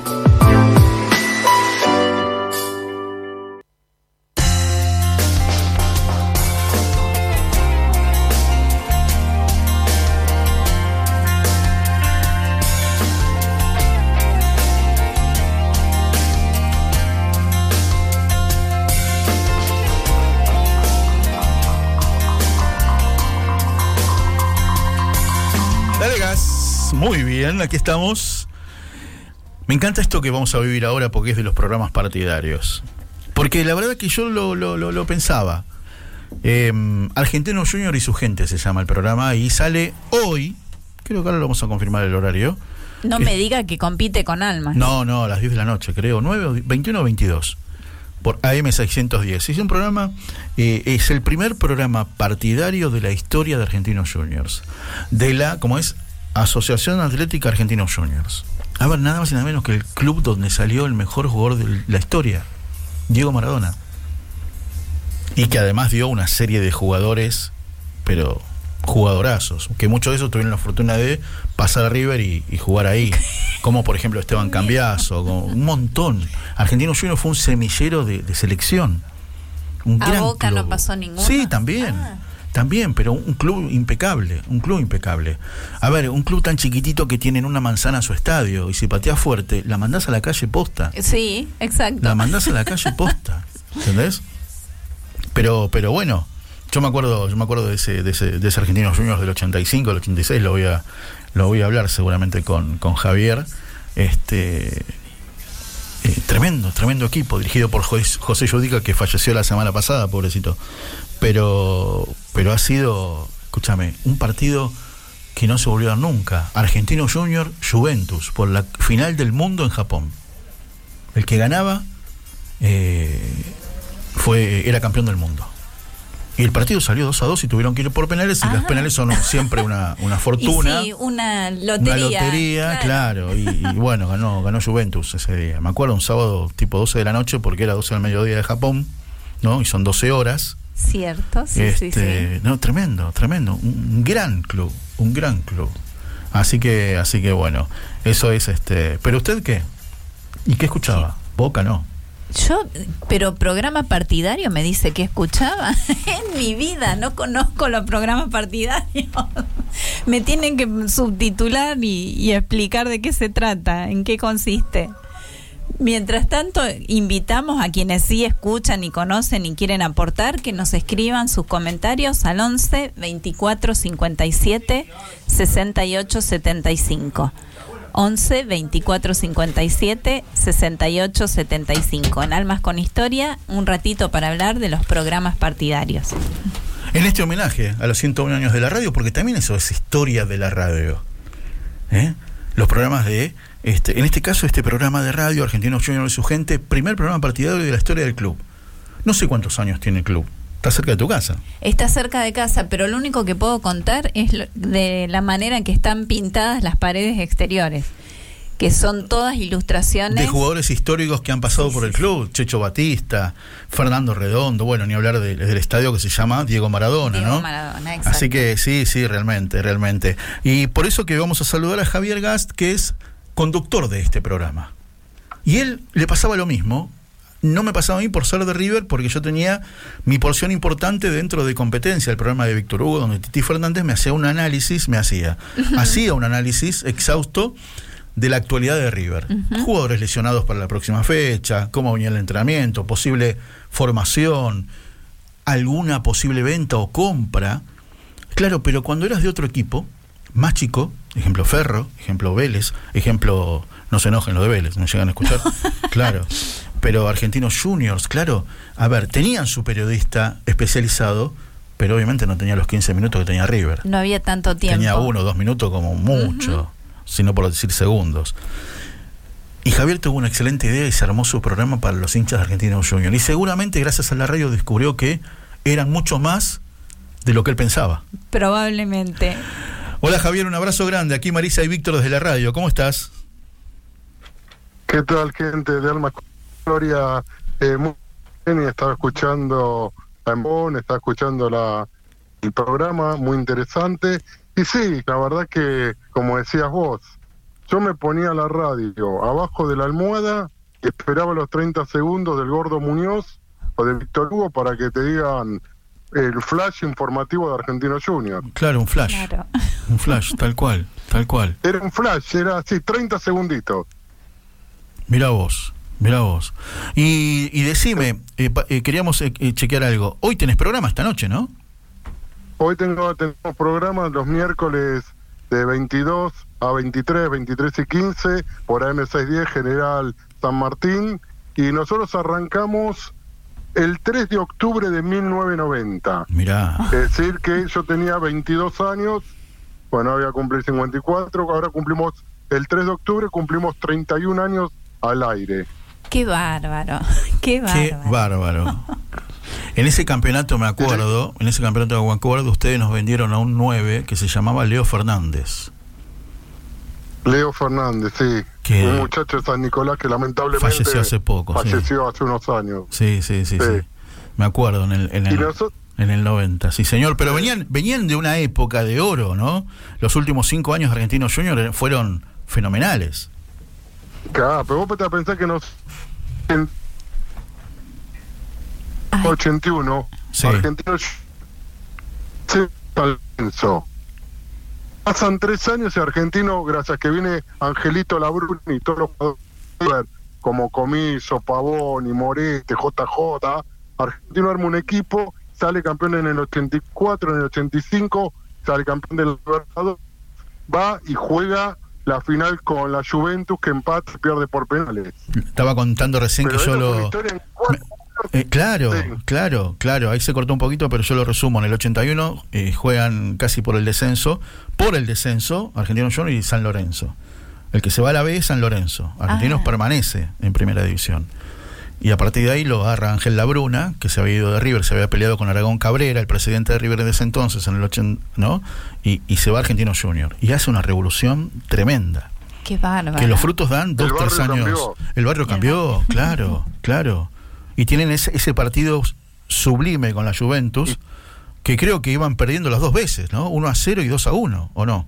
No, iba ganando 2 a 1 Ah, iba y ganando. empata Laudrup Sí. faltando 8 minutos. El danés. Y después más definición por penales y lo erra Batista y el Chivo Pavoni. Claro, me acuerdo. Pero me con- acuerdo. Pero Víctor, si me me permitís, yo te quiero contar cómo fue la historia de esta radio, cómo empezamos A ver, nosotros. dale, dale, dale. Nosotros en esa época, Argentino Junior jugaba, era, viste, como los gitanos que jugaban en todas las canchas. Por, cuando llega la Bruna, dice que la cancha de Argentinos es muy chiquita, entonces había que jugar en cancha más grande. Entonces jugamos en cancha de ferro, de español, en cancha eh, de chacarita, en un montón de canchas. Entonces, cuando terminó el partido éramos siete, ocho pibes que yo digo a veces que parecería como si fuese un cuento de Sacheri o, o de Galeano, de Sí, Fontana Rosa. sí. Nosotros soñábamos con que Argentino Junior tenga su su acción, como se decía en esa época. Claro. Empezamos juntando, pidiendo al kiosquero de la esquina, de la cancha, al, al bar, así, y juntamos un poquito de plata para ir a una FM que se llamaba FM Sol, ¿no? Que vos. estaba en Añasco y Juan B. Justo. Y para que te des una idea, los que estaban en la vereda par escuchaban el programa, pero lo de la vereda porque no tenía nada de alcance. No, la radio no tenía. Era una alcance. radio muy Muy chica. claro, no llegaba, no, no llegaba y después nos cambiamos, estuvimos en Casablanca, en FM Tribus, en FM Flores, bueno, y hace como 17 años que estamos acá en AM610. Mirá qué bueno. Y fueron bueno. momen- momentos lindos y momentos difíciles, ¿viste? De ascenso, descenso. Eh, hay que llegar 30 años haciendo un programa de un club como Argentino Junior. Tal cual, Javier, y nos contabas en producción que a veces unís un poco tu otra pasión inmensa, que es la del teatro. Voy a decir que Javier es un excelente actor. Tuve el placer de verlo en, en una escena del acompañamiento, es sublime lo que hace. No, en una escena no, la vi toda la obra, la, la vi toda también. Este, maravilloso, es muy buen actor. Así que nos contabas que unís eh, las dos pasiones, el teatro con la radio. A ver cómo es eso. Y sí, porque sinceramente hay muy poca gente que puede trabajar de, de lo que le gusta. Exacto. Sí. Yo, eh, eh, yo diría que habrá un 5% de, de gente. Bueno, y yo hago teatro y hago esta, este programa de radio, que es lo que me permite, yo tengo taxis, ¿no? Y bueno, tengo que salir con el taxi a trabajar todo, pero esto, el teatro y la radio, la verdad que es lo que me permite bancarme las 10 horas que tengo que estar arriba del taxi. Qué Y tengo una historia, A ver. tengo una historia increíble. Ar- arriba del taxi, yo tengo un muñequito que hizo mi mamá con piedras hace como 35 años, que es un muñequito de un jugador de Argentino Junior, ¿no? Sí. Ajá. Y un día me sube un muchacho de unos 30 y pico de años, y me dice, ¿qué sos de Argentino? Y yo, sí, empiezo a hablar, que a mí mucho no me cuesta, y le digo, sí, digo, yo tengo un programa y soy de Argentina, y empezamos a hablar de los jugadores, de los ascensos, descensos, y el pibe me dice, yo también soy argentino, me dice, ¿no? Me dice, pero yo era de Boca. Y digo, ¿cómo te hiciste argentino? Me dice, cuando era chico mi papá me obligaba a ir a una radio, me regalaron un banderín, estaba la, el pibe está hablando hace 20 años atrás, y ese banderín se lo había dado yo en el programa de Argentino Junior de tu gente. No te puedo Te juro creer. que me había agarrado un escalofrío. ¿Qué te parece? Increíble, el pibe que había subido, esa historia, cada vez que la cuenta, te juro que me agarra piel de gallina. seguro. Porque es increíble. Genial. Que el pibe se era de Boca y se hizo de argentino por el banderín. Por el banderín. Aparte porque el viejo le ponía ficha. Y seguramente, y seguramente. El viejo lo obligaba, ¿viste? Qué le- a, lo largo- a Y en ver, estos momentos, sí. pero a ver, ustedes tienen el programa, ¿no es cierto? Eh, Estuve viendo un poco la, la página web de la radio, otros clubes, Vélez creo que tiene programa también, dos o tres programas diferentes. Sí, Este, sí, hay distintos, es una muchos programas. Está Volvoy también, Sí. Ferro, eh, Central, la filial de Central acá en Capital. Una radio que tiene muchos programas argentinos y alguna que otra también eh, relatan los partidos. Una radio que tiene programas comunes y bastantes programas deportivos. Qué bueno eso, qué bueno eso. ¿Cómo fue cambiando el programa, no? Desde sus inicios, ponerle después les tocó el descenso, después otra vez El este, descenso, nos tocó el descenso, promociones. Promociones. Y fue cambiando, aparte vos pensás que cuando Argentino jugaba en el interior, estar eh, hablando realmente la guita para viajar al interior. No es fácil. No, Cada dos semanas tenés que viajar acá, viajar Claro, allá. claro. Y se hacía difícil. Una cosa cuando juegas todos los partidos acá en Capital o en el Gran Buenos Aires, pero tenés que viajar. Y bueno, y hacíamos sorteos. No, se hace, viste, cuesta arriba. Pero lo lindo, yo digo que cuando uno está en la radio y se prende el cartelito ese rojo que dice en el aire, Sí. es como que sentís algo, no sé, es un- como que tenés hormigas en todo el cuerpo. A mí me. Sublime. Tal cual. Es algo- Sublime. Sí, señor. tal cual. Casi como el, la voz de a escena del director. Claro, sí, sí, sí, sí. Esto yo digo que es como la primer novia, pero esto te dura. La primer novia viste, son un par de meses, un año. Bueno, pero lo que coincide es que vos decidís cuánto dura. ¿No es cierto?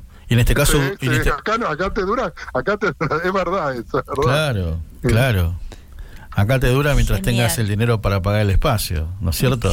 Porque si no, después la pasión... Que, también a veces hace difícil. Por, por supuesto. sí. Y te imagino, ¿cómo, ¿cómo se arreglaron en pandemia? ¿Transmitías desde casa? ¿Cómo hiciste? Y eso hicimos, hicimos bastante Zoom, Ah, que ahí le hacíamos nota a todos. Nosotros siempre sacamos jugadores. Salió el Negro Bennett, salió Carrario, salió de Articia, todos exjugadores de Argentino Junior. claro. Y, de- y después por Instagram, y bueno, y vamos a la radio, a veces por Instagram, vamos vamos mechando bastante. Qué bueno. Genial. Pero sí, fue, fue un año y medio bastante bastante complicado este el de la pandemia. Sí, Aparte claro. el tema también de la publicidad, Oh, que Sí. la gente no puede ir a la cancha, que ahora parecería como que de a poquito de a poquito se va a volver. De poquito se va a volver. el Ahí- socio ahí te perdimos un quiere ir a la cancha, vamos a ser sinceros. Claro, claro. La Que verdad. el socio paga la cuota, digo. Sí. Sí. ¿Ahí me escuchan bien? Ahí está, sí. Que el socio paga la cuota y quiere ir a la cancha. Pero bueno, no, por eso, viste, todos los meses le cuesta pagar la cuota y quiere ir a la cancha. Pero Claro. bueno, si Dios quiere, ahora en septiembre eh, ya se va a poder empezar a ir. La radio, la verdad que la radio en estas cosas tiene, tiene esas cosas tan lindas, tan, ¿no? Para la redundancia, de tanta maravilla. Y a ver, te hago esta pregunta, ojalá me digas que sí, pero gracias a la radio, ¿descubriste que había más hinchas de argentinos que lo que pensabas? ¿De lo que te imaginabas? Sí, sí, hay mucho más hinchas, hay mucho más hinchas. Eh, aunque siempre te dicen, eh, pero ustedes son 10, ustedes pueden ir a la cancha en un remis. ¿Viste? Te cargan, Oiga, pueden ir a la cancha en un remis. claro. Si tenés que en un colectivo te queda grande el colectivo. Pero no, siempre uno encuentra. Yo tuve la suerte de viajar afuera y encontrar a gente en España, en Puerto Madryn. Un día yo estaba caminando en Puerto Madryn y con el buzo, porque la verdad que yo siempre tengo la remera, el buzo o el gorrito, algo. Qué bárbaro, qué bárbaro. Vos sabés que, vos sabés, Mari, que...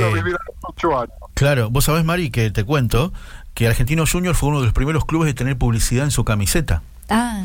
Tenía chiquitito como si fuera el escudo, pero decía, pero creo que primero tenían Austral, líneas aéreas, y después tenían la Seven Up, Ah, mira. pero chiquitito, Seven Up. ¿no es cierto? Como escudo eh, en la Seven camiseta. Up. Sí, me acuerdo, me acuerdo. A ver si me acuerdo, pará, pará. Argentinos del 85. Vidallé, Villalba, Pavoni, No lo estás googleando, ¿no? No, no, No, no, acá. no, doy fe de que no. Es su memoria. Mirá, esa. mirá. Vidallé, Villalba, Pavoni, Pavoni que había jugado en River, eh, Jorge Holguín y Sí. Domenech. Después estaba el, Panza Videla, el Chicho Batista y Vi- Videla Batista. Para, no me lo digas, eh. Bueno, Y Videla, un, y un ex River. Un ex River. Eh, Videla Batista Comiso, Castro, el Pepe Sí. Castro, el Vichy Borghi y Carlitos Hereros, que, eh, que era. Claro, y, y estaba Pasculi. Estaba antes Pasculi, de- de Borghi. Impresionante esto. Claro. Nos tendrían que dar puntos extra. Y el, y el partido con Juventus, donde el Vichy Borghi me acuerdo que la rompió, de eso le valió, creo que de ahí lo compró el Milan, me parece. Y ustedes Sí, eh, muy bien, muy bien. hicieron go- eh, lo- el 2 a 2, Pepe Castro y el Negro Hereros, los goles. ¿Viste? Sí, muy Increíble. No, Muy bien, muy bien. Bueno, así Bueno. que bueno. excelente, la verdad. Venir a. Querés venir hoy a la. La verdad, bueno, Javier, un gusto grande. Te mandamos un gran abrazo. Bueno, y siempre yo tengo la radio, esto para terminar, haciendo homenaje a siento la radio, tengo una radio que mi abuelo me dejó, que es una esas radios que tienen, eh, no sé si la ubicás. ¿Cuál, cuál? La Noblex Carina que Sí, tiene. Sí. sí. Noblex Carina, esa.